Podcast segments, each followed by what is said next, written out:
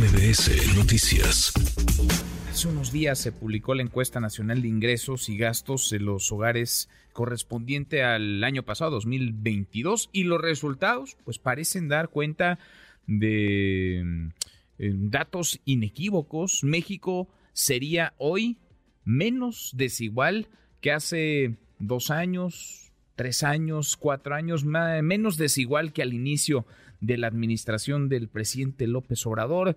Eh, leíamos un texto muy interesante el día de ayer, un artículo publicado por el doctor Gerardo Esquivel. México menos eh, desigual, el doctor Gerardo Esquivel, que le entiende desde hace muchos años muy bien a este tema y a quien le agradezco mucho estos minutos, economista, ex subgobernador del Banco de México. Gerardo, qué gusto escucharte, buenas tardes, ¿cómo estás? ¿Qué tal, Manuel? ¿Cómo estás? Eh, gusto saludarte también. Eh, un saludo a ti y a todo tu auditorio. Igualmente, muchas gracias por estar con nosotros esta tarde. ¿Se redujo la, la desigualdad, eh, doctor, entre 2018 y 2022? Así es. Eh, todos los indicadores que publica la encuesta nacional de ingresos y gastos de los hogares así lo demuestran. Eh, cualquier coeficiente o indicador de desigualdad que uno quiera tomar eh, entre 2018 y 2022 muestra una caída quizá una forma simple de entenderlo es que el ingreso del decil más rico comparado contra el ingreso del decil más pobre, o sea, el 10% más rico contra el 10% más pobre, pasó de ser 18 veces en 2018 a ser solo 15 en 2022. Esa es una reducción, pues no menor, este tipo de reducciones no ocurren frecuentemente. Y lo mejor de todo es que esta reducción de la desigualdad ocurrió como resultado de un crecimiento pues bastante importante de los ingresos de los hogares en la parte más baja de la distribución. Mm. Baste decir que el 10% más pobre tuvo un incremento en su ingreso promedio de alrededor del 20% entre 2018 y 2022. Mm. Así es que esto es una buena noticia, una reducción de la desigualdad entre hogares, entre personas y una cosa que también señalaba en mi artículo de ayer de Millennium es que también es una reducción eh, en, la desigualdad entre regiones, porque los estados más pobres también fueron los que observaron mayores crecimientos en sus ingresos promedio. ¿Qué, creo que es una buena noticia. ¿Qué factores, sin duda, sin duda que lo es, eh, qué factores habrían impactado, digamos, en esta eh, reducción, la brecha de, desigualdad? ¿Y dónde entraría, si es que entran, si es que caben estos factores, en los programas sociales, las políticas desde el gobierno eh, federal, doctor?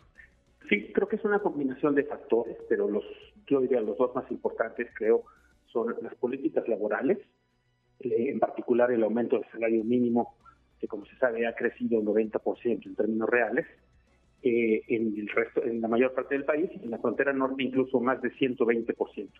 Eso creo que fortaleció los ingresos de los trabajadores en la parte baja de la distribución y eso les permitió mejorar sus ingresos y en muchos casos también salir de la pobreza. Eh, esa es una razón importante. La otra, creo yo, es los programas sociales que ya mencionaba. Eh, esta encuesta reveló que los hogares manifiestan hoy comparado a 2018 que reciben hasta el doble de, recursos por la vía de los programas sociales. Así es que pues eso sin duda tuvo un impacto en la mejoría de los ingresos de los hogares.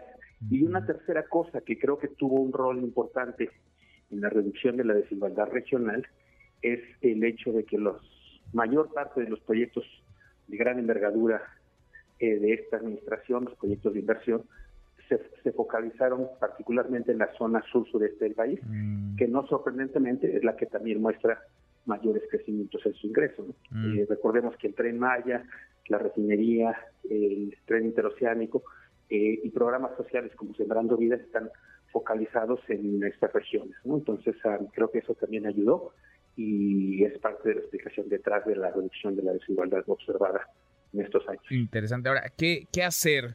Cómo revisar, cómo ver estos datos después, porque eh, la desigualdad, digamos, se reduce de 2018 a 2022. ¿Dónde tendríamos que poner la lupa, doctor? Estoy platicando con el doctor Gerardo Esquivel para que pues esta tendencia, si es que podemos hablar de una tendencia, eh, se mantenga y no sea únicamente, digamos, un, resultado en el corto, mediano plazo, sino que sea algo eh, duradero en donde se hayan sentado las bases para que en efecto la brecha de desigualdad se siga recortando en nuestro país.